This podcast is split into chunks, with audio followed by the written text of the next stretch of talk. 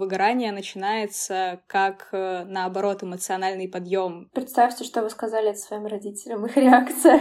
Dead Inside с 11. Психологи классные. Психотерапия лайк. Like. Днем тяжелой депрессии. Человек должен тебе вернуть эту энергию в виде денег. Карина сейчас расплачется у нас на, на подкасте. Не нервничаю.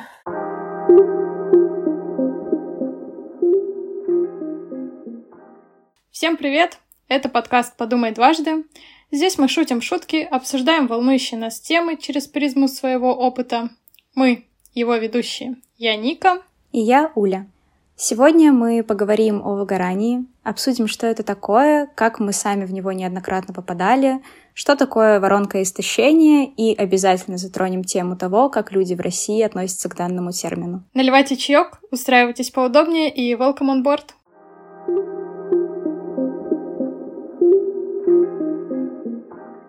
Сегодня у нас неожиданно званый гость. Сегодня у нас в гостях Ариша, Пожалуйста, расскажи немножечко о себе. Всем привет! Меня зовут Ариша, мне 26 лет. Я работаю финансовым менеджером в крупнейшей сети кофеин в Самаре. И еще я эко-активистка.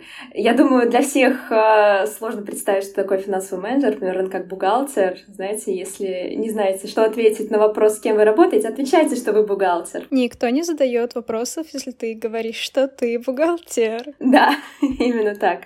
Вот, поэтому я думаю, в процессе разговора сегодня могу вам немножко рассказать, чем я занимаюсь и как это может привести к выгоранию. Вначале хочется сказать о том, что такое выгорание.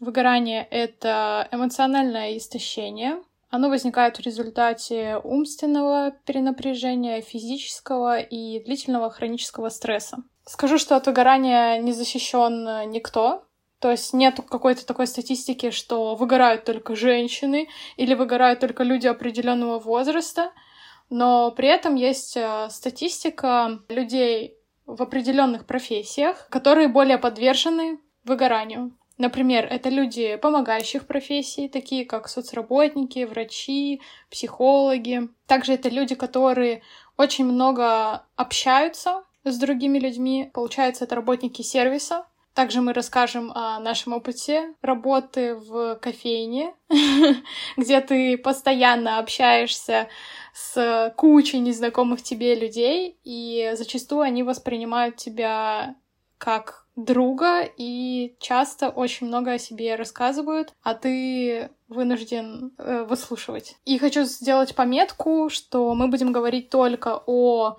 профессиональном выгорании, то есть затрагивает только тему работы. Мы не будем говорить о материнском выгорании и так далее, потому что это не совсем правильно называть выгоранием, и в целом наш подкаст будет касаться только работы и профессиональной сферы. К тому же я думаю, что это было бы немного некорректно с нашей стороны говорить о материнском выгорании, потому что... Мы не матери. Да, к нам это никак не относится. Да, но я еще имела в виду о материнском выгорании, а также выгорании от э, бытовых обязанностей, то есть когда ты постоянно готовишь, убираешь и так э, изо дня в день и прочих.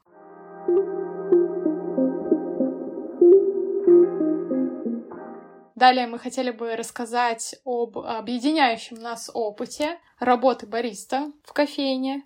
На самом деле я очень хорошо прочувствовала вот эту вот усталость от людей, когда пришла на свою нынешнюю работу, и мы там все молчим, и я такая, о, класс, вот это да, никто не разговаривает, можно просто 24 часа тыкать кнопочки, и все будет здорово. Но к этому мы как бы вернемся потом. Уль, а где ты работаешь? О, да, я говорила в прошлом выпуске, если вы его не слушали, обязательно послушайте. Там мы рассказывали с Никой о нашем пути в авиацию. Сейчас я работаю диспачом в авиакомпании. Кто это и что он делает, я уже рассказала. Так что возвращайтесь. Так вот, э, вернемся к работе в кофейне. Первый мой опыт работы в кофейне был в конце третьего курса. Uh, у меня был очень сложный период, и я решила найти себе работу. А можешь, пожалуйста, сказать, э, в чем заключался сложный период? Что тебя побудило пойти э, на работу? Ведь ты же еще училась в университете? Вообще это было связано с э, отношениями, и было все сложно и очень плохо.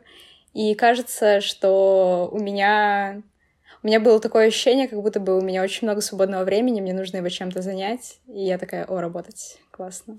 Первое место было малюсенькой точкой to go, маленький такой ларечек возле торгового центра. И я работала супер много времени. Там было не очень много людей, поэтому, наверное, тогда я еще не прочувствовала какой-то усталости от э, постоянной коммуникации.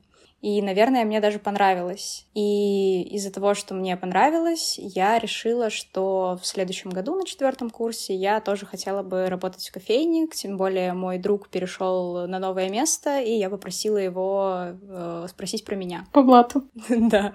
Я очень быстро прошла собеседование, меня сразу же поставили в график. И нужно сказать, что я проработала там ровно год, с 1 сентября по 1 сентября.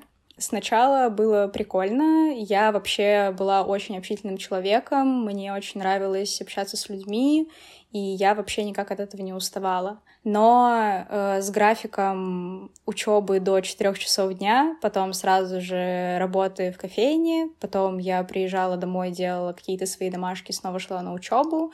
Конечно же, я брала очень мало выходных. Э, все это стало накапливаться, и я начала уставать. Кстати, тогда же, во время учебы в институте, мне мой друг говорил, что я вообще не умею отдыхать. И я говорила, да что ты, я, ну я вообще ничего не делаю, типа, я вот вообще ничего полезного.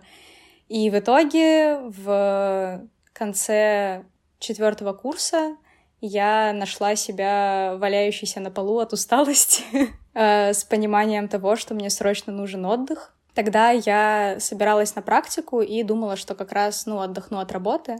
Но, как я уже говорила в прошлом выпуске, э, моя практика была в Ульяновске, и, следовательно, я продолжила работать.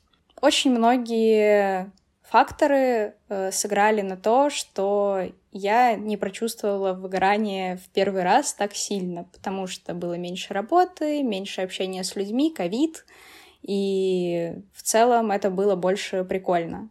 Поэтому этот опыт закрепился у меня как э, супер положительный, что мне это очень нравится. И в какой-то даже момент, когда я не могла устроиться на нормальную, настоящую работу, я думала, что как-то буду связана с кофе и дальше, и рассматривала вариант э, того, что буду расти в этом плане. Потом э, я переехала в Самару и устроилась в кофейню, где мы, собственно, и познакомились с Аришей, о чем она обязательно вам расскажет. Сначала в Самаре я работала в сети с картинками, э, сторисмейкером. И мне показалось, что это очень мало работы, у меня было слишком много свободного времени, и я решила, что, ой, кажется, устроиться на вторую работу — это вообще потрясающая идея, ничего не предвещало беды, никто же никогда не попадал в эту ловушку. Девочки, признавайтесь, родители в детстве вам говорили, иди займись чем-нибудь полезным, когда вы отдыхали. Знакомо узнали? Ариш, я в детстве ходила на э, рисование, бисероплетение, английский язык. Потом я начала заниматься спортивным туризмом. Кстати, я пропустила театральный. Во время спортивного туризма я еще ездила на курсы по английскому, но потом мои родители решили, что было бы неплохо мне знать китайский. Поэтому я ходила на спортивный туризм, ездила на английский, отдыхала 15 минут, шла на китайский, ехала домой, делала домашку. Откуда у меня все эти проблемы? Теперь моя очередь. Короче, я пошла в 7 лет, э, сама решила пойти на дзюдо, и в то же время почему-то решила пойти на танцы, э, и параллельно ходила на два кружка. Потом я решила, что нужно заниматься чем-то одним, закончила танцы, и я пошла в театральное, и в этом всем я нашла какой-то свой творческий отклик внутри, так скажем. И потом после этого я снова пошла на танцы, баскетбол, э, четыре э, года легкой атлетики, параллельно еще какие-то штуки, движухи и так далее.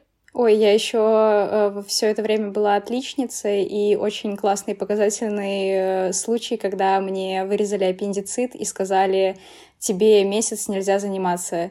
Просто, мне кажется, даже месяца не прошло, я такая, туризм, идем на тренировки. О, да. Вздыхаю. У меня было такое в одиннадцатом классе, что у меня была трещина, микротрещина в позвонке, После соревнований у меня был основной вид, я поменяла с э, многоборья на прыжки тройные, и я носила такой как бы корсет поддерживающий, и я в нем приходила на тренировки. Я понимаю. Хотя мне нельзя было тренироваться.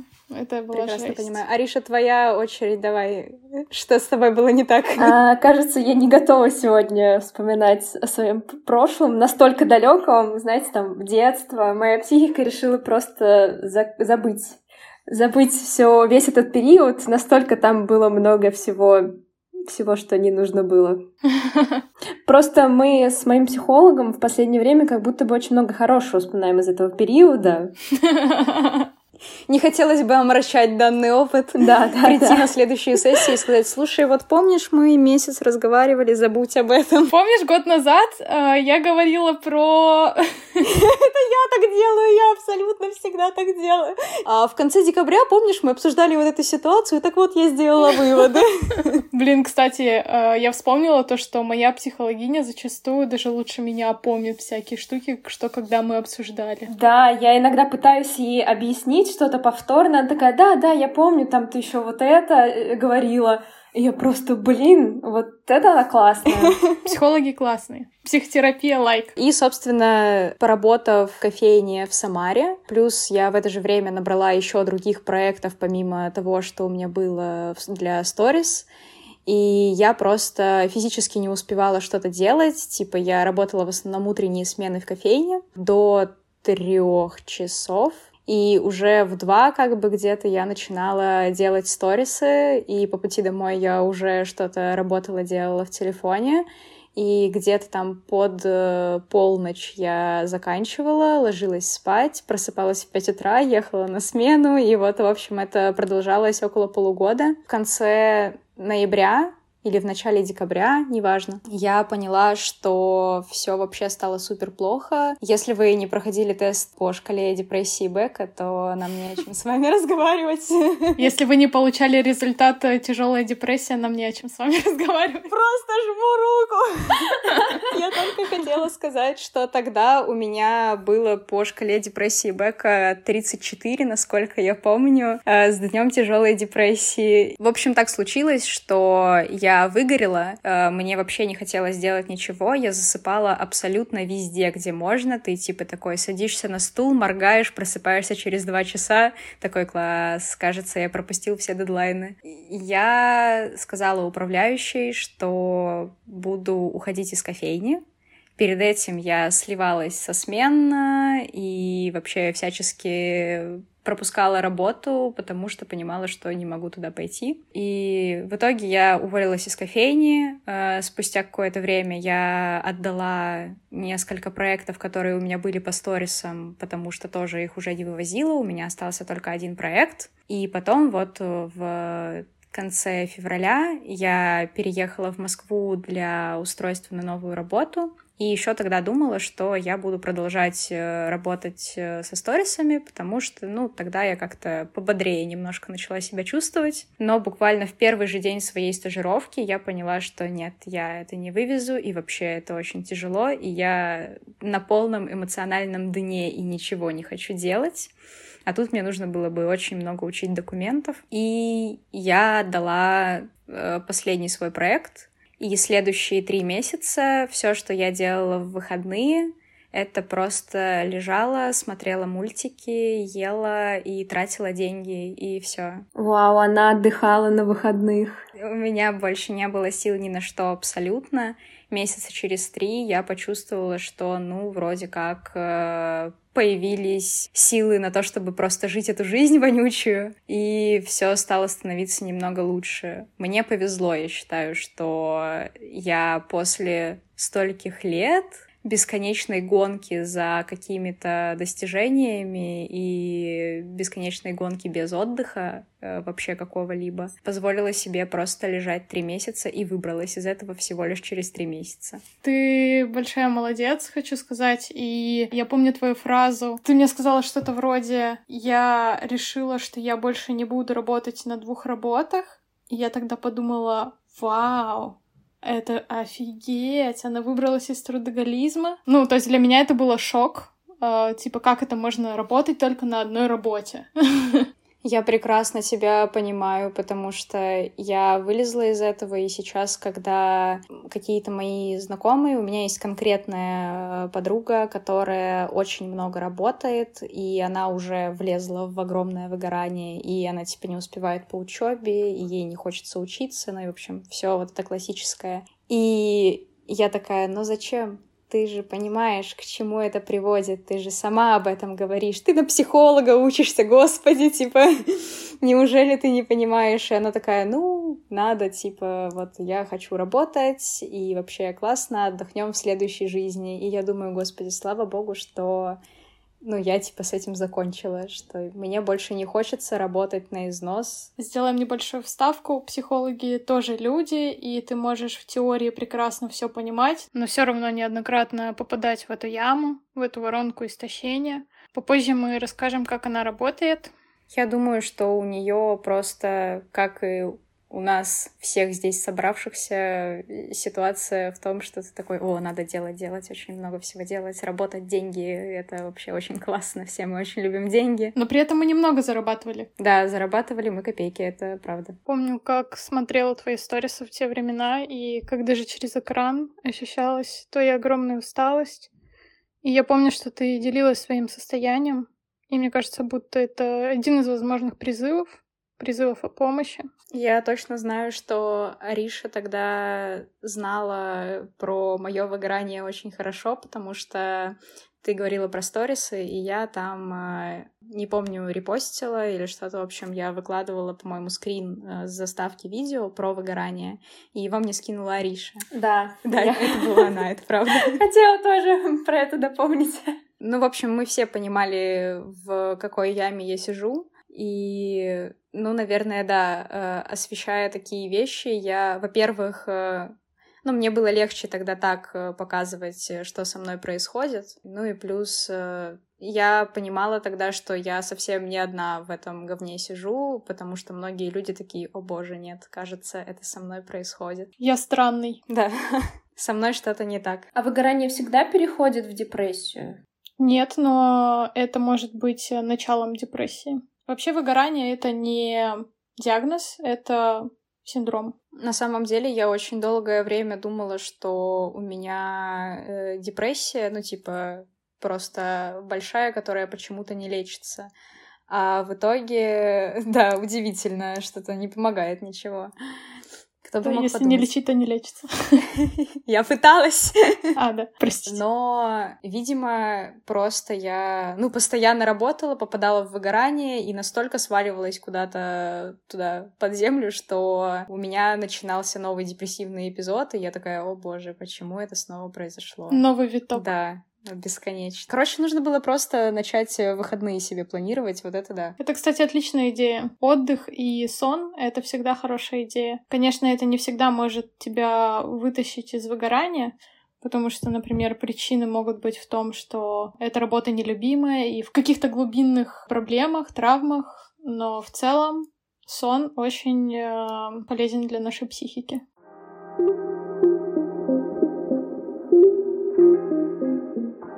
Примерно в это же время я, работая вместе с Ульяной, зарабатывала свое выгорание. 10 очков Гриффиндору! Кстати, Арина, ты кто из Гарри Поттера? С какого факультета? Ну, если честно, мне кажется, я из Гриффиндора, потому что... Ника в меньшинстве! А вы из какого? Да, я тут единственная со Слизерина. Со Слизерина? Ну, она такая, знаешь, типа, ты просто не видела вот этих питерских э, из СПБГО. Из Шарагуга. Мне нужно знать ее получше. Да, я такая. В старших классах меня называли Гермионой, потому что, угадайте что, я была отличницей, занудой, и поэтому я точно с Гриффиндора. Слушай, я это было, ну, практически моим аргументом, когда мы с Никой рассуждали о том, с какого мы факультета, и я говорю, слушай, ну ты видела меня? Я вообще очевидно с Гриффиндора. А потом я прошла тест и такая, смотри. А, кстати, а, мы шутили на тему того, что если бы я была из Гарри Поттера, то я это дочь Гермионы и Драка Малфоя. Уф, горячо. Да. Я такая. А я смотрю, вы тоже любите Драмиону, да, Арина? Спасибо. Сидят тут две Гермионы. Я нервничаю.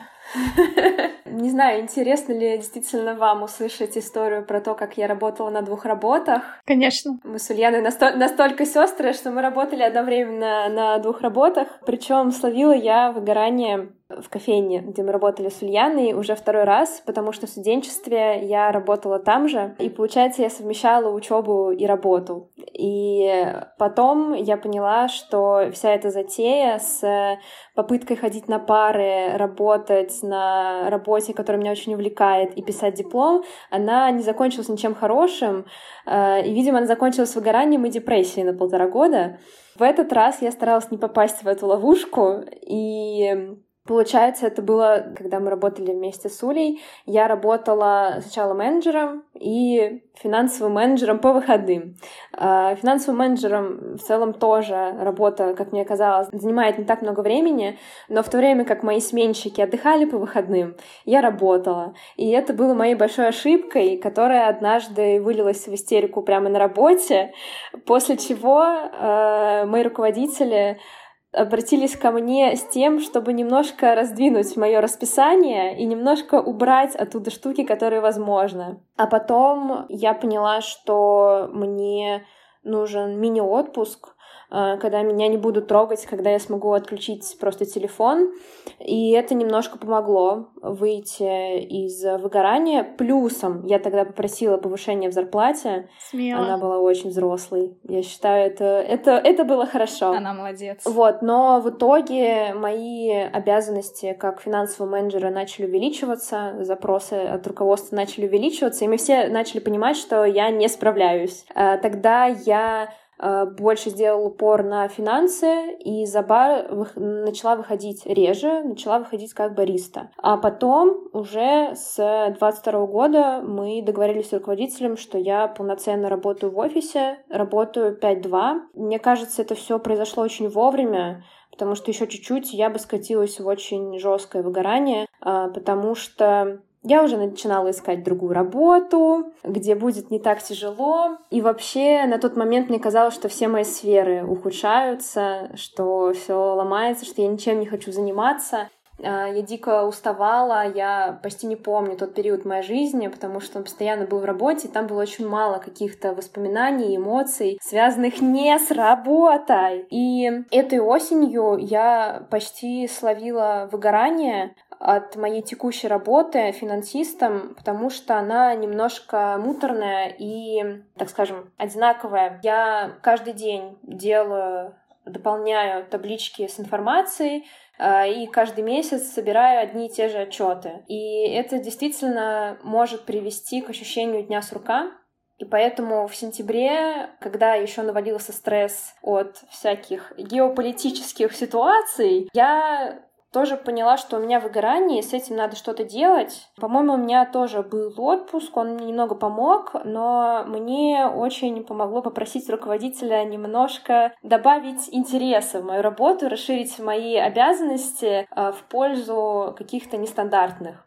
И это тоже мне помогло выйти из выгорания. И когда я в этом году, после новогодних праздников, вышла на работу, у меня было столько энтузиазма, у меня было столько задач, что я решила, поработаю-ка я сегодня допоздна, уйду последний, сделаю все задачи, блин, так классно, я так люблю свою работу. Через два дня я поняла, что это как раз и приведет к выгоранию. То иногда то, что ты очень любишь, действительно может тебя увлечь так сильно, что ты перестанешь замечать себя, свою усталость и давать себе пространство для вообще чего-то другого, кроме как работы. Кстати, я тут хотела сказать про э, самый распространенный миф, что якобы если ты работаешь на любимой работе, то у тебя никогда не будет выгорания. О, а да. А если ты работаешь на неподходящей, то только в этом случае происходит выгорание. А, я, кстати, хотела задать тебе вопрос. Я слышала еще, ну, помимо вот этого распространенного, что, ой, если ты сделаешь э, свою хобби своей работой, то все будет классно. Я слышала еще, что э, выгорание начинается не с того момента, когда ты, ну, начинаешь чувствовать усталость, а наоборот, э, с того момента, когда ты чувствуешь офигенный подъем и такой, о, я могу вообще все, и типа ты, наоборот, очень много работаешь на энтузиазме, тебе кажется, что все очень круто, очень здорово, классно, ты вообще в восторге от происходящего, и потом просто вот так вот происходит что-то, и ты сидишь в яме и такой, я не хочу ничего. Вот, я не помню, как это было правильно сформулировано, но, в общем, это было о том, что выгорание начинается как, э, наоборот, эмоциональный подъем, и нужно уже здесь задуматься о том, что происходит, и точно ли с тобой все хорошо, точно ли ты не перегружаешься. Да, часто выгорают, потому что люди очень э, эмпатичные, вовлеченные, ответственные, я бы даже сказала, гиперответственные, которые действительно с энтузиазмом подходят к работе, но при этом у них проблемы с личными границами, потому что отдых — это тоже про личные границы. Ты как будто бы мое резюме читаешь. Стрессоустойчивость, ответственность, человека ориентированность, дружелюбность. Также выиграют люди, которые занимаются творчеством или какой-то активистской деятельностью. Вот, например, э, Арина рассказывала про то, что она параллельно занималась экологией, Можешь, пожалуйста, развернуть эту тему? Uh, да, я уже довольно много лет, лет пять, занимаюсь экоактивизмом. Я волонтерю uh, на акции по сбору вторсырья, я читаю лекции. Раньше я очень много постила в соцсетях про какие-то эко-лайфхаки а, или о том, зачем вообще заниматься, интересоваться экологией. И как раз в то время, когда у меня было выгорание на работе, а, я активно занималась экоактивизмом в том числе. А, и также я просвещала своих коллег. Это было частью моей работы, это по-прежнему остается частью моей работы моей официальной обязанности. Что это, если не работа мечты? И в какой-то момент я поняла, что мне как-то не хочется проводить эко-лекции. У меня есть идеи, но я не могу никак дойти до того, чтобы сесть, прописать их, сделать презентацию и назначить дату. Я начала пропускать э, эко-волонтерство. Э, Все время находились какие-то оправдания э, или другие дела. И уже постфактум не так давно, на самом деле, я поняла, что это было выгорание. Ну, просто я не могла подумать, что в каком-то своем деле, то есть не в работе, я делала это в удовольствие, что вот в этом твоем хобби, если это так можно назвать, в этом твоем увлечении может наступить выгорание. Потому что оно как раз проявилось по классической форме. Я очень много в это вкладывала сил, мне очень нравилось. Я так самореализовывалась, но в итоге весь этот энтузиазм закончился тем, что я теперь не, не хочу и не могу так много этим заниматься. Я думаю, что вы обе проследили то же самое у меня в творчестве, когда мне супер нравилось рисовать, и я очень много времени уделяла каким-то не знаю, своим новым рисункам, стикерочкам, открыточкам, и вообще я была в восторге от этого. В самом начале меня даже особо не волновало, что, ой, это никому не нужно. И в итоге, кажется, на фоне того, что я выиграла из-за огромного количества работы, задач, учебы, я перестала рисовать вообще. И тогда появилось какое-то, ну, собственное оправдание о том, что, ну, наверное, это не нужно делать, это никому не интересно, при том, что все мое окружение и даже какие-то незнакомые люди такие, вау, ты что, это классно. Я такая, ну, я... Я как бы хочу что-то сделать, у меня есть идеи, где-то есть наброски, что-то лежит готовое в компьютере, которое нужно отправить в печать просто. Но я такая, ну, я, наверное, не хочу, это не нужно делать. Так что да, творчество тоже страдает от этого.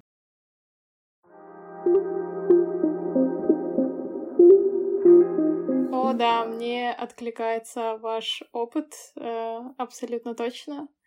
А, могу начать свой рассказ с того, что в кофейню я уже пришла с выгоранием. Опередила всех. Жестко.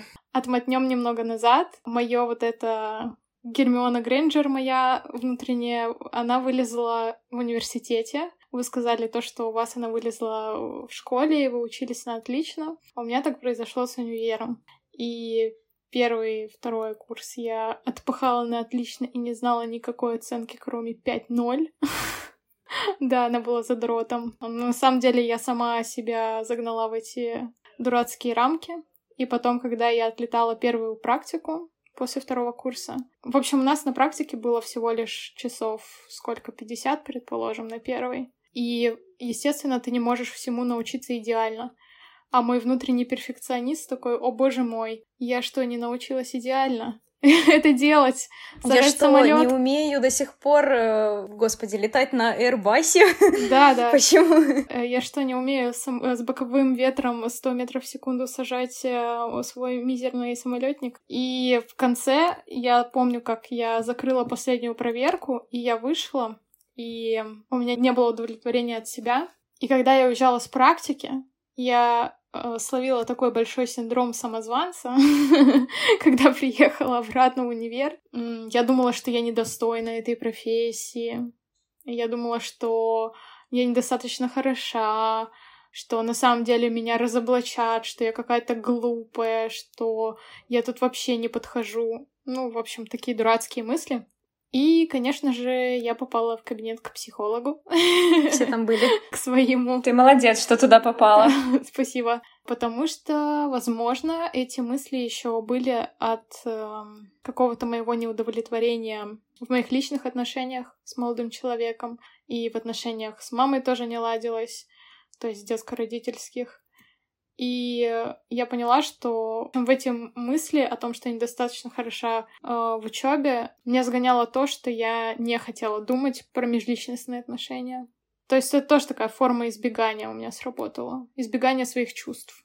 Возможно, нужно было уже тогда посмотреть э, правде в глаза и понять, что у нас начался уже тогда большой разлад с молодым человеком и все в этом духе. Далее я уже сказала, что пришла в кабинет э, к своему психологу, и буквально через месяц начался коронавирус. И уровень тревоги вообще невероятно подскочил. Но в то же время мы разъехались по домам, и когда я приехала домой весной, я начала заниматься фотографией, потому что снова хотела вспомнить навыки, изучить визуал, мне это очень нравилось, Инстаграма, я там покупала какое-то обучение. Возможно, я начала снова вспоминать э, творчество, потому что, во-первых, у меня появилось время на него, во-вторых, потому что, опять же, как я сказала ранее, что мне стало тревожно, и я хотела обезопасить таким образом себя, изучив нов... Э, и получив новые навыки, новую профессию, то есть чтобы у меня были деньги на существование. Какой-то тревожный звоночек внутри меня был уже тогда по поводу нашего будущего авиационного. Потом снова наступило время практики, и я очень сильно ударилась в практику, и в этот раз я просто отрабатывала все раз за разом, раз за разом. В общем, там тоже проявлялся вот этот мой э, перфекционизм. Но я помню, как уже на первой проверке, то есть в самом начале, э, перед проверкой у меня была такая жесткая тревога, потому что я в своей голове думала, что не дай бог я ее не пройду хотя почти предпосылок не было. В общем-то, я сама себя, можно сказать, довела своими мыслями до жуткой тревожности. Мне, кстати, э, кажется, что это вообще очень распространенная тема с э, тем, что ты перестаешь чувствовать удовлетворение от каких-то своих э, успехов, якобы. Например, я перестала ощущать хоть какую-то радость за положительные оценки вообще супер давно, потому что для меня это было чем-то обязательным. И я вообще, ну, типа, я не радовалась абсолютно. Также ты сказала про огромную тревогу перед проверкой. Несмотря на то, что я не чувствовала никаких положительных эмоций, ну и вообще эмоций относительно заработанных пятерок, все равно абсолютно перед каждым экзаменом, особенно если это были тренажеры, у меня была вообще огромная тревога, просто какая-то жесточайшая. Я помню, э, у нас не было ГОСов, у нас был, ну, просто экзамен на тренажерах. И вот э, на этом экзамене мы в конце строились все, и нам как бы оглашали оценки. И я стояла, и у меня просто ноги тряслись. Мне потом девочка, которая стояла рядом со мной сбоку, она говорит, ты просто зеленая вся стала, а я стою и понимаю, что я сейчас просто упаду, мне настолько плохо. При том, что я получила четверку, и я понимала, что я бы не обрадовалась пятерке, но я ужасно расстроилась из-за четверки. Не потому, что я очень хотела эту пятерку, не потому, что для меня это было важно. Я э, уже говорила в прошлом выпуске, что э, отказалась в целом от красного диплома, но все равно то, что мне поставили 4 просто из-за того, что на мне закончились пятерки, ужасно меня убило, и все. Мне было очень плохо. Я очень много плакала, хотя для меня это абсолютно ничего не значило. А вы знали, что у нас страх ошибаться в крови, потому что нас с детства приучивают писать э, ручкой вот эти прописи, в то время как э, в школах, не знаю, Европы, Америки дети в целом всю школьную программу пишут карандашом с ластиком на конце. И они в любой момент могут ошибиться, стереть и записать. А у нас ошибаться — это просто нельзя с рождения. На нас ругались, если мы пользовались корректором. Наводишь грязь в своей тетрадке. Разблокировалось воспоминание, как а мама вырывала страницу и говорила заново. Переписывай. Переписывай. Концепция черновиков и чистовиков, я вообще молчу об этом. А, кстати, Уля, ты сказала про радость. У меня тоже абсолютно она пропала. Вообще от оценок мне не доставляло это никакого удовлетворения. У меня это стало как обязательная программа. Я помню, мы обсуждали это с моим психологом. Она меня спрашивала, какая оценка для вас приемлема? И я такая, ну, 100 из 100, То есть пятерка.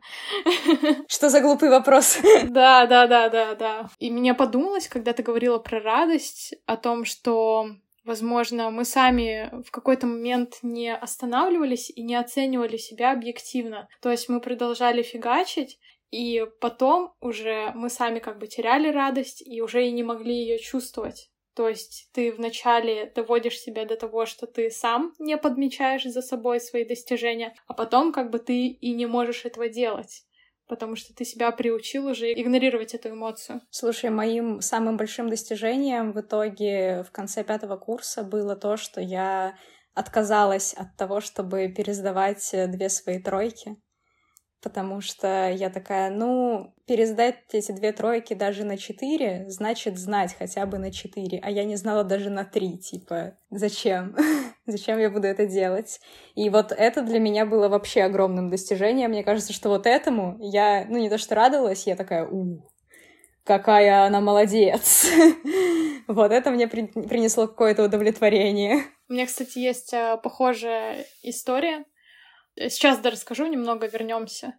Я уже приехала со второй практики, продолжила обучение, диплом и так далее, но меня не покидала мысль, что мне нужно найти работу, подработку. То есть я, наверное, полтора последних года в универе скроллила Handhunter в поисках подработки. То есть я каждый день буквально была и в тревоге, и в мыслях о том, что мне нужна работа при том, что у меня еще был универ, у меня была там повышенная степуха, были какие-то дополнительные деньги, то есть я там сама оплачивала свою терапию, жила в общаге, не платила. А зачем? Тебе казалось, что ты слишком много отдыхаешь? А, я думаю, что это была такая форма избегания, и мне было очень страшно.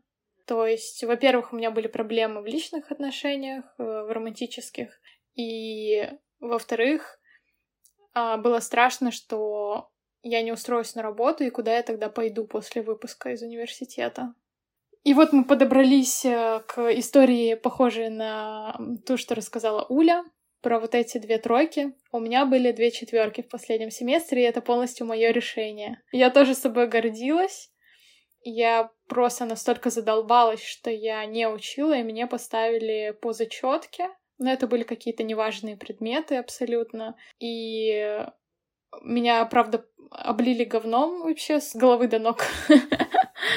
И еще надо сказать, что у меня была на четвертом курсе еще и третья практика. Рассказывала уже в предыдущем выпуске, что болела короной и как это повлияло на меня и мою самооценку в том числе. В общем, я была комок невроза по окончанию университета. Когда я закончила университет, я судорожно искала себе собеседование, судорожно сдавала английский и так сильно боялась этого английского, потому что я его не знала. Никогда я начала учить только на первом курсе. И мне кажется, я как будто бы сама предопределяла результаты тем, что я была уверена, что я не сдам. Я помню, когда я ездила первый раз, летела сдавать английский, это был Силкол в Москве. Я вылетела, и у меня началась температура. Я помню, что я прилетела с температурой 38,5. Я сидела в Шереметьево и такая, господи, я не хочу туда идти, мне очень плохо. Но при этом я все равно, как это я так не пойду, как это возможно. Ты знала, что ты должна. Да, да, как будто бы я была должна просто это сделать. Кому должна, я не знаю. Но я все равно сходила, я, конечно же, провалилась, я абсолютно не могла концентрироваться, я просто там была с такими красными щеками. Вот, вернулась, плакала, думала, все, я никогда не сдам, никогда не устроюсь на работу. В общем, я думаю, что выгорание в том числе влияет на самооценку. Особенно, когда у тебя есть синдром самозванца, и ты такой, блин, я же не могу не работать 24 на 7. О, да. Я же самый лучший. Да. Без меня они не справятся. Типа, синдром самозванца очень интересно перекликается с тем, что ты не умеешь делегировать. Ты такой, я недостоин этой работы, но лучше меня никто не сделает. О, плюсик, у меня примерно такие мысли были, да. А, еще у меня летом а, после выпуска случился большой стресс. А, мы потеряли а, нашу квартиру, которая была, ну, как родительский дом,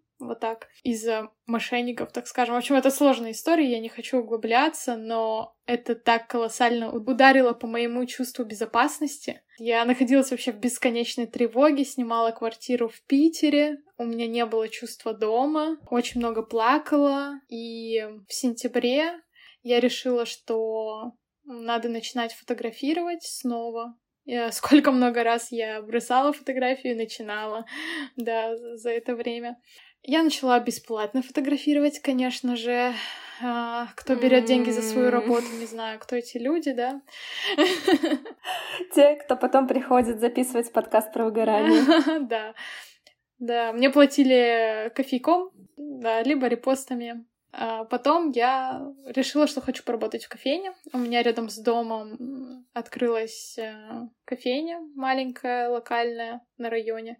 И я просто туда пришла и сказала, вот, я кофемон, но абсолютно как бы ничего не умею, но готова быстро научиться. И, в общем, меня взяли. Так я начала работать в кофейне и познала вот это вот... Э... Как там, Уля, ты это называешь? Голос а, голос работника общепита, это... Когда ты стоишь на кассе? Да, для тех, кто никогда не работал в общепите, в общем, у работников общепита есть два голоса. Первый — это их обычный, которым они разговаривают со своими односменниками, не знаю, в общем, с теми, с кем они работают. И второй проявляется буквально за долю секунды, когда человек подходит к кассе и такой «Здравствуйте», и ты такой «Здравствуйте, да, что вы будете заказывать, да, вы хотите кофе или чай, или что?» «Да, да, конечно, да, оплата картой будет». Собственно, начала работать в кофейне. Это была моя первая кофейня в сентябре 2021 после выпуска. Проработала я там не очень долго, потому что помимо того, что я работала в кофейне, я еще пыталась сдать английский. А, также у меня случилось а, расставание, то есть мы закончили серьезные отношения, которые длились пять лет. Это было невероятно тяжело. И после этого всего я попала в больницу. Буквально через два дня после того, как сдала английский на уровень. Класс. Да, я попала с э, животом, то есть мне поставили типа синдром раздраженного кишечника. Она себя замучила до смерти. У меня очень сильная психосоматика, и все это тоже один из признаков выгорания, когда э, соматизация, когда ты уже видишь, э, например, э, какие-то болячки. Часто люди очень много денег оставляют у невролога, когда они чувствуют именно выгорание.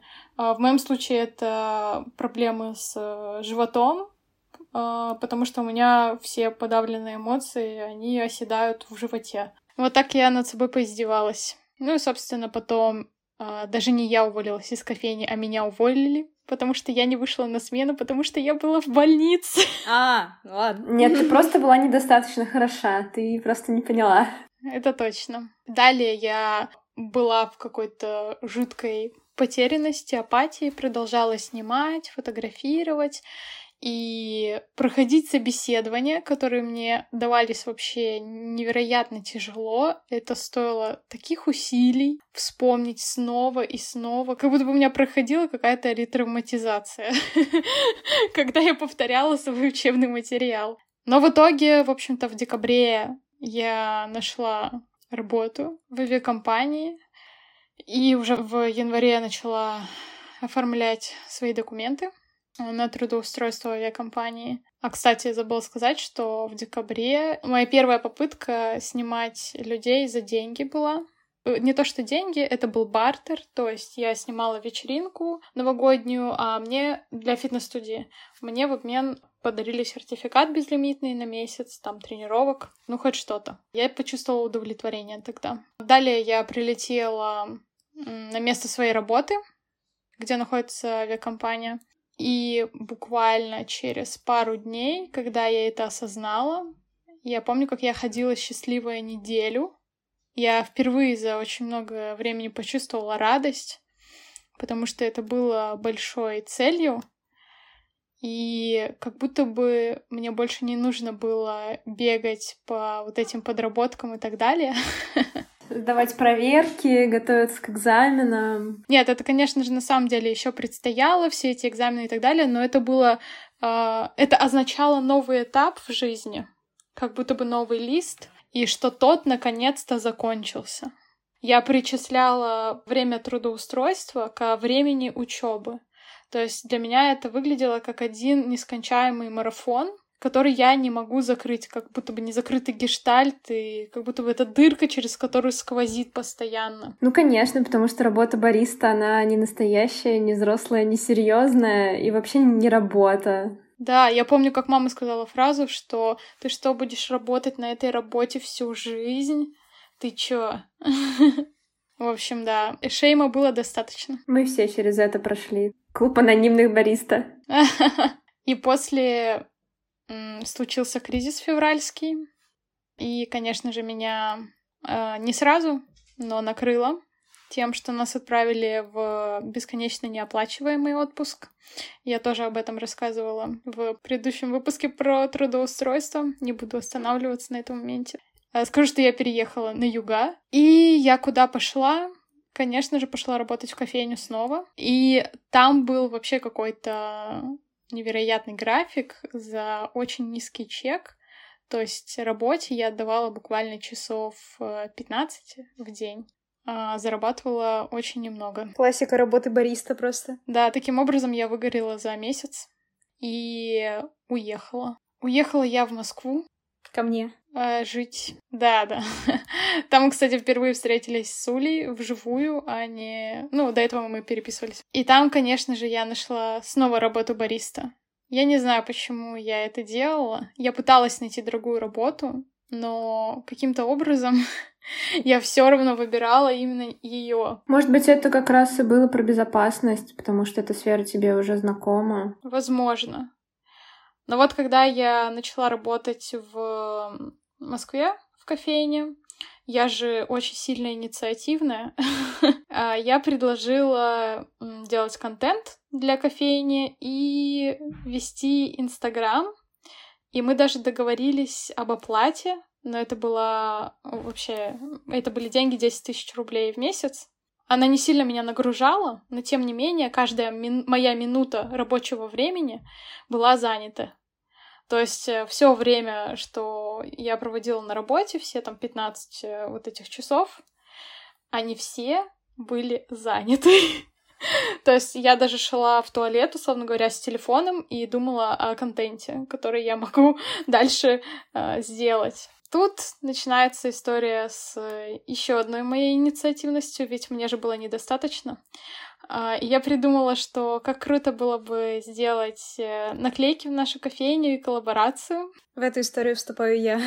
Да, и я предложила Уле во-первых, мне показалась хорошая идея, что... Человек, чье творчество ты любишь. Хотелось поддержать творчество, с одной стороны. С другой стороны, как будто бы, возможно, на Уле я закрывала какой-то свой гештальт с тем, чтобы творчество было оплачиваемым.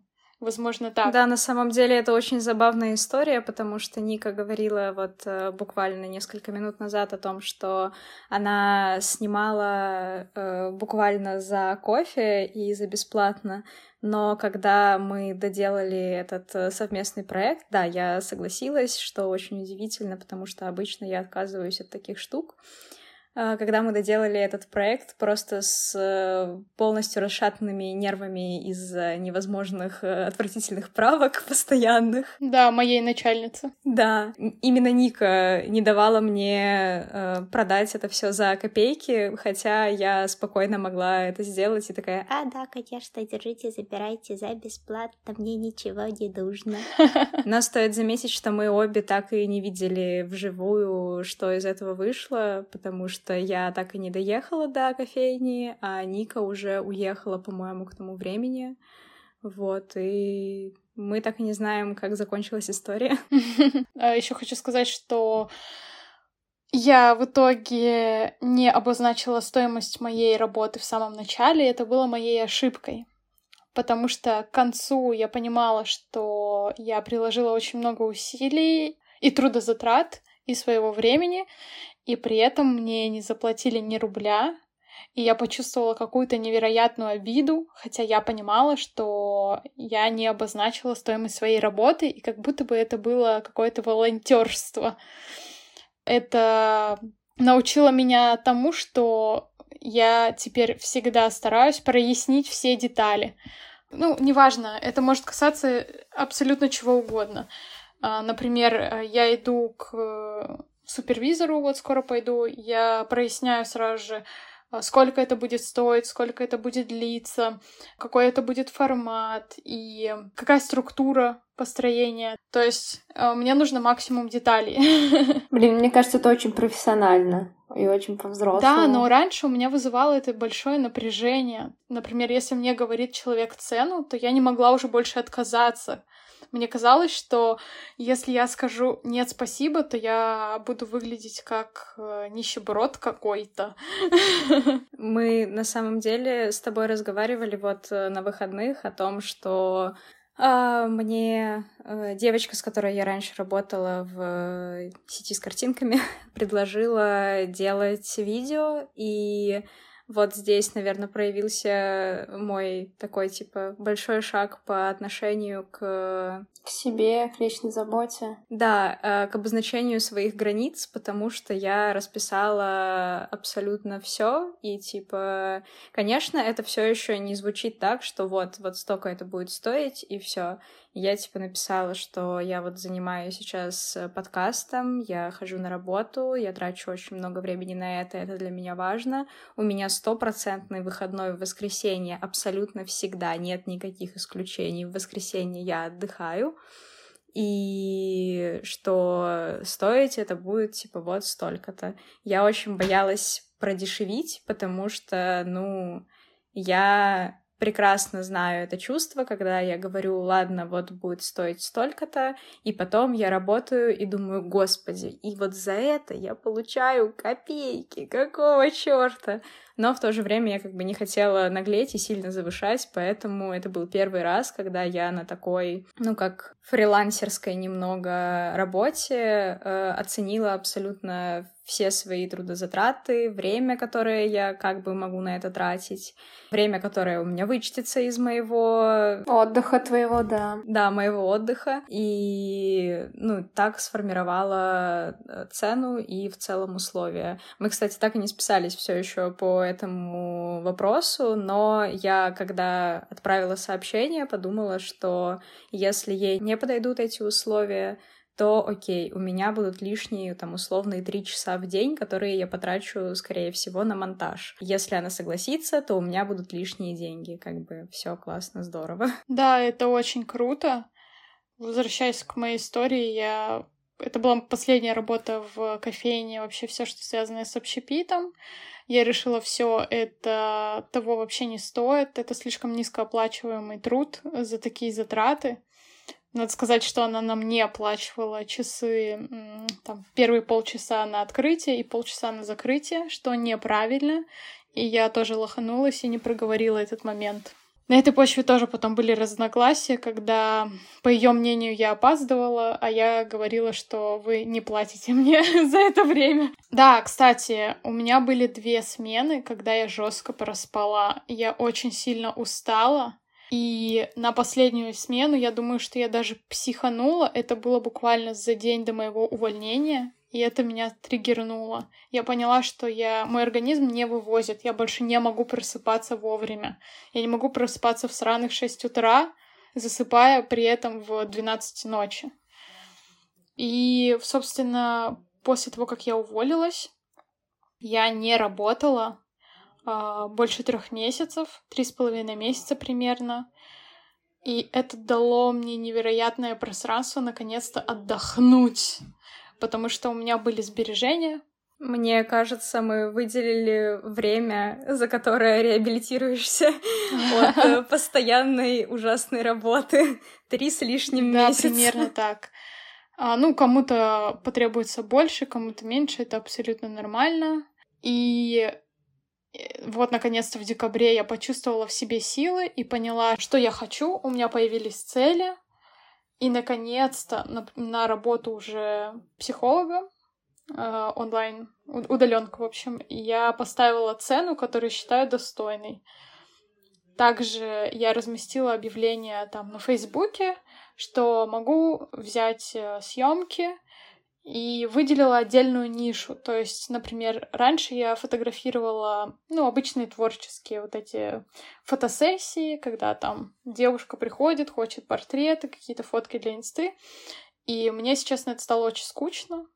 И я поняла, что я больше, ну, не хочу этим заниматься. Я, в общем, выделила для себя в творчестве нишу, за которую я готова браться, и сумму определенную, за которую я готова выполнять эту работу потому что я понимаю, что если я продешевлю, то у меня внутри будет даже какое-то напряжение, и я даже как будто бы не смогу выйти из дома, но вот что-то случится, как будто бы я даже не доеду до места назначения, как будто бы это какое-то внутреннее вот это «не хочу».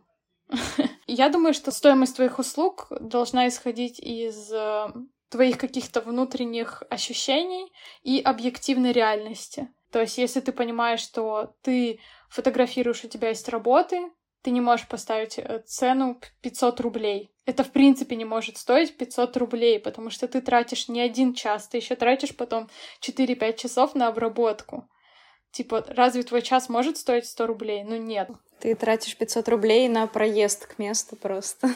Да. Если отклониться немножко в эзотерику, то мне очень нравится идея обмена энергиями. Ты тратишь энергию на творчество, ты тратишь свое время и силы на то, чтобы запечатлеть момент, исполнить свою работу, и человек должен тебе вернуть эту энергию в виде денег. Иначе поток просто, ну, вы действительно себя растратите. На самом деле я заметила, что мы все втроем э, говорили о том, что у нас было какое-то выгорание творческое, рабочее, творческое плюс рабочее, и понятное дело, что мы компенсировали это отдыхом, Плюс э, было очень важным шагом для каждой из нас узнать себе цену. Типа Ариша говорила, что она попросила гораздо большую оплату и новые задачи, которые разнообразят ее работу. Э, мы начали смотреть иначе на свою оценку творчества и такие, так, ну, я не готов э, работать за то, что, о, ну это мое любимое дело, вот классно, буду этим заниматься. Это переходит в этот момент в работу. Нужно получать какую-то компенсацию затраченного времени и сил. О, кстати, хочу сказать, что мой следующий шаг — это а, оцифровать, посчитать все время, которое я трачу на отдых и на работу, на дорогу, на еду, на сон. И просто посмотреть, сколько на самом деле я зарабатываю, сколько на самом деле я трачу на эту работу времени. Что-то взрослое. Да, что-то на взрослом. Я, пока мы это все обсуждали, вспомнила еще одну причину моего выгорания. Мне казалось, что моя работа никому не нужна, мне казалось, что вот я делаю свои отчетики, их смотрит только мой руководитель, э, и, может быть, иногда не особо-то и смотрит, и никому мои отчеты не нужны. И потом, когда я попросила расширения своих обязанностей, я как раз попросила сделать некие уклонные взаимодействия с другими сотрудниками, и сейчас я действительно начала чаще э, взаимодействовать со своими коллегами, и поэтому я себя чувствую нужной. Каждый раз, когда они меня спрашивают какой-то совет э, там, по Excel, по табличке, потому что я в этом шарю, я чувствую себя капец какой нужной, и это тоже меня уберегает от выгорания. Кстати, летом делилась э, своей этой историей с неоплачиваемым трудом со своей подругой. И она сказала как раз-таки про это чувство нужности, то, что оно тоже... Вот про что это? Вот если сейчас прям прорефлексировать, почему мы ставим себе низкую цену или вообще обесцениваем полностью свой труд, и как это связано с ощущением нужности? Слушай, я не знаю, как это ну, у всех, но на примере творческих каких-то вот стикерно-открытых историй Наверное, и в фотографии то же самое. Очень частая история, когда ты ставишь очень низкую цену, потому что думаешь, что так люди смогут себе это позволить. Но на самом деле это вообще огромный обман, ты не получаешь удовлетворения от этого, плюс люди начинают ждать скидок, и, короче, ты чувствуешь ненужным э, то, что ты делаешь, и как будто бы это нужно только когда это по очень маленькой цене. Также ты обесцениваешь абсолютно все свои какие-то затраты эмоций и сил, и автоматически просто, ну, чувствуешь себя говном просто потому, что тебе и не платят за это, и ты сам себя вроде как обесценил, и, и расстроился из-за этого, и такой классно. Это я не чувствую признания общества, вот такое вот. Я подумала про отсутствие навыка самопрезентации, да, Ариша кивает. Uh, да я еще больше подумала про то, что лично мне однозначно, я для себя это приняла, мне очень важно мнение окружающих людей, и мне кажется, в этом моя потребность чувствовать, uh, ощущать какой-то uh, какую-то отдачу от других людей, и это будет означать, что моя работа важная, ценная, значит, я вообще работаю, а не хернёй тут какой-то занимаюсь за деньги, не просиживаю свою жопу на этом стуле. Собственно, мы с тобой, Ник, прочувствовали это сейчас, когда я первый раз поняла, что все на самом деле очень легко работает, если ты проговоришь голосом о том, что ты хочешь получить обратную связь, ты получишь обратную связь. И да. типа мы не ожидали, что нам ответят так много людей на какой-то микровыпуск на 10 минут.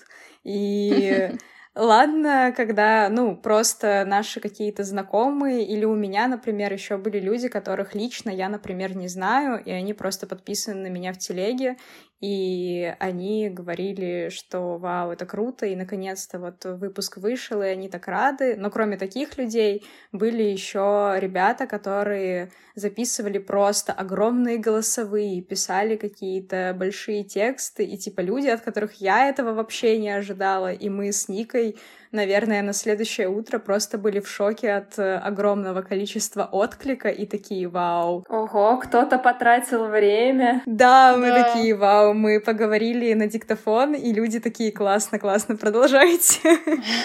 Да не, мы сделали намного больше, не обесценивайте, пожалуйста. Да, извините.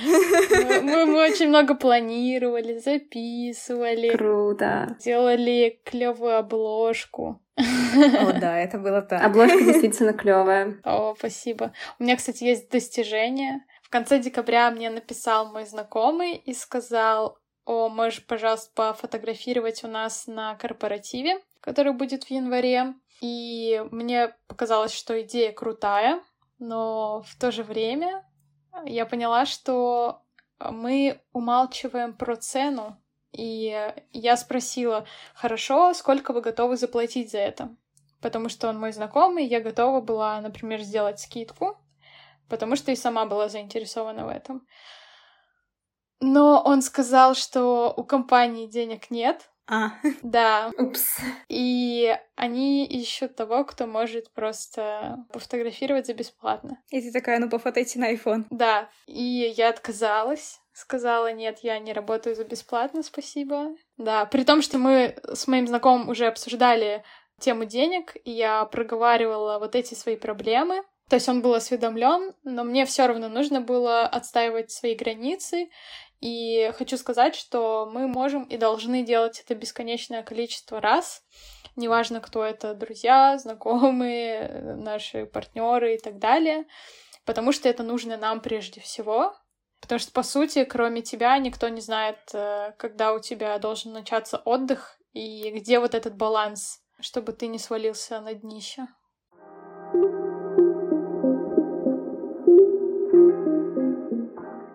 По нашим историям очень легко отследить эти стадии. В общем-то, насколько я знаю, выделяют четыре.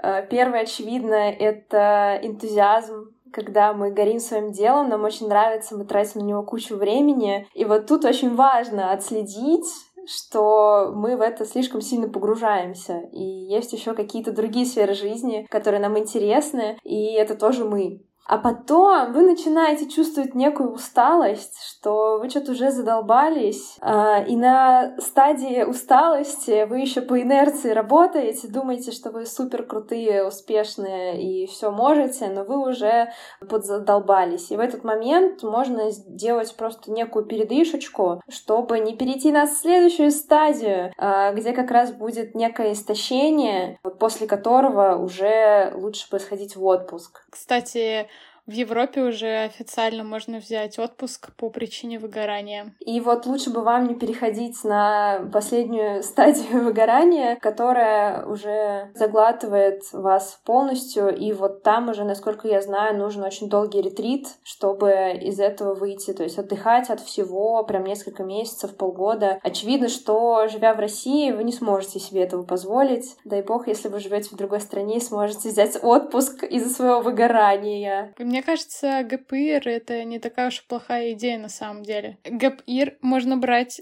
не обязательно сразу после школы. Ты можешь в любой момент времени, наверное, решить, что вот настал тот момент, когда я хочу больше уделить внимание своему здоровью, ментальному здоровью и, возможно, брать меньше работы, то есть не ходить на работу 5-2, а брать в формате подработки несколько раз в неделю, чтобы освободить пространство для себя, для времени с собой, для отдыха и для узнавания себя. Представьте, что вы сказали своим родителям, их реакция. Да, да. То есть это а, вообще вполне нормально остановить гонку в какой-то момент. Я, например, достигатор, и мне было это очень сложно сделать. Мне казалось, что если я слишком долго сижу в туалете, вот где-то там молодые э, люди с синими волосами 16-летние уже обгоняют меня в список Forbes э, топ-30 успешных до 30. Топ-30 успешных 15-леток. Знаете, что еще меня останавливает от выгорания? Мое суперзаботливое руководство, когда они мне дают еще какое-нибудь задание, я им говорю, блин, ну, наверное, только уже сегодня я это не сделала. Они такие, да, да, конечно, все хорошо, все в порядке, мы все понимаем. И я такая, вау, а что, так можно было? Так здорово, спасибо. Кстати, вопрос э, к экологичному комьюнити. Это очень важно. Если у вас в окружении есть э, люди, а, в отношениях, с которыми вы чувствуете постоянное напряжение, и это не проходит после диалога, после попыток выяснения этих отношений, разрешения конфликтов, то, возможно, вам лучше либо на время, либо совсем прекратить отношения с этим человеком, потому что лично для вас он может быть токсичным. Это не значит, что он такой в целом по жизни. Или что вы плохой и слабый. Есть еще вариант э, в этом случае, но он э, совсем точно не всегда работает. Если вдруг такое происходит, и вы понимаете, что общение какое-то стало супер странное, Конечно, в первую очередь нужно поговорить. Я абсолютно всем говорю, что нужно разговаривать словами через рот, и это лучшее вообще, что можно сделать в любой ситуации, потому что, ну, причины могут быть разными.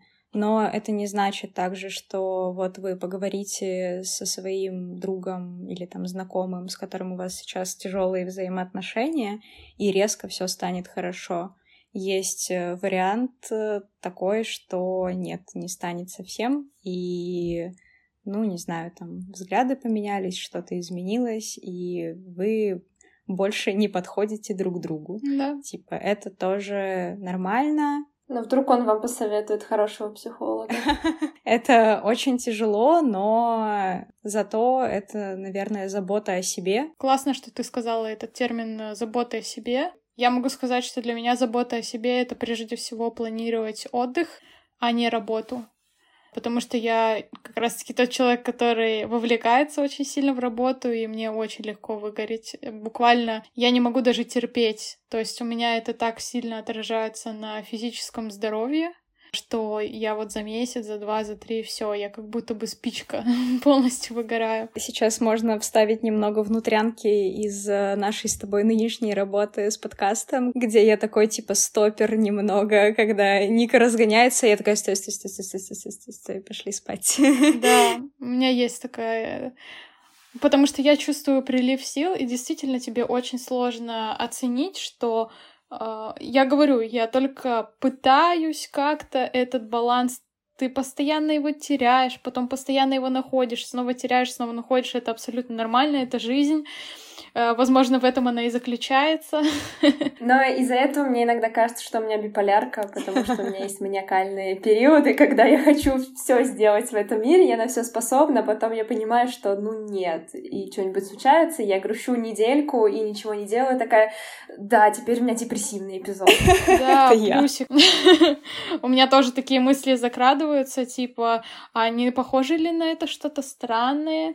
Но потом я ловлю себя на мысли, что нет, в целом я стою ногами твердо на почве. Ладно, на дне. А, в общем, в такие моменты я стараюсь обсудить свое состояние со своим психологом, чтобы а, было какое-то отражение, чтобы, как сказать, прояснить реальность. Свериться. Свериться с реальностью, точно. Но на самом деле, вот про то, что я такой своеобразный стопер, я больше это к тому, что это тоже про взаимодействие. Ну, в общем, мне очень нравится, что мы можем обсудить что-то и выстроить э, из этого планы, чтобы вообще наши ну, дружеские отношения не перерастали только в какую-то работу над подкастом, потому что, ну, что ты, что я в целом очень легко увлекаемся да. чем-то, и нам очень легко перегореть, и очень хорошо, что каждая из нас может в какой-то момент э, немножечко подостановить этот процесс, чтобы свериться с реальностью опять-таки. Вот это очень хорошо и здорово, если у вас есть э, возможность э, также общаться со своими друзьями, знакомыми, родителями, кем угодно, с людьми, с которыми вам комфортно, которые не обесценивая ваши какие-то чувства, эмоции и желания, могут э, чем-то вам помочь. Это да. очень классно. Люди, которым на вас не наплевать. Да, это так. Арина сейчас расплачется у нас на подкасте. Да. Кстати, забыла сказать, про отдых, то, что он обязательно должен быть не только, например, какой-то там неделя-две продолжительности раз в полгода, условно говоря, но он также должен быть и еженедельный, и ежедневный. Это очень важно. Мы не, не машины и не роботы, и нам нужны перерывы, чтобы как раз-таки ну, собственно, как в спортзале, да, мышцы, они восстанавливаются во сне, нам нужно восстанавливать силы. Ну что, кажется, мы все обсудили, обо всем поговорили, рассказали наш опыт. Было невероятно интересно. Да, было очень здорово. Мне кажется, очень легко понять из данного выпуска, что самая распространенная фраза, которую вы, возможно, все слышали от своих родителей, что «Ой, да это у тебя все от безделья, просто иди, поработай, поучись, и все пройдет». Не нужно это слушать. это другое, как говорится. Да, вы окей. С вами все в порядке. Всегда помните, что ваши чувства — это ваши чувства, и все с вами хорошо. Ну что, давай прощаться?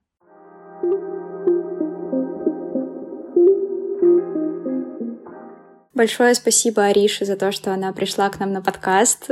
Было очень интересно послушать твое мнение, твою историю. Спасибо. Возможно, это не последний раз, когда ты к нам приходишь. Будем рады тебя видеть еще. Да, спасибо большое. Я бы сказала спасибо, что меня пригласили, но я напросилась сама. Но вышло хорошо. Если вы хотите больше узнать про нас, ссылки на наши соцсети мы оставим в описании, а также на соцсети Ариши. Мы будем рады вашим комментариям и фидбэку, что вы хотите слышать, что мы можем улучшить для вас. Вы можете слушать нас на Яндекс Музыке, Apple Podcast и других площадках, которые можете найти у нас в соцсетях по ссылке. Спасибо большое, что послушали этот выпуск. Мы надеемся, что вы с нами останетесь или не останетесь. Это ваш выбор. Мы тут никому, ни к чему не принуждаем. Всем пока. Пока! До скорых встреч! Все, до свидос, хватит.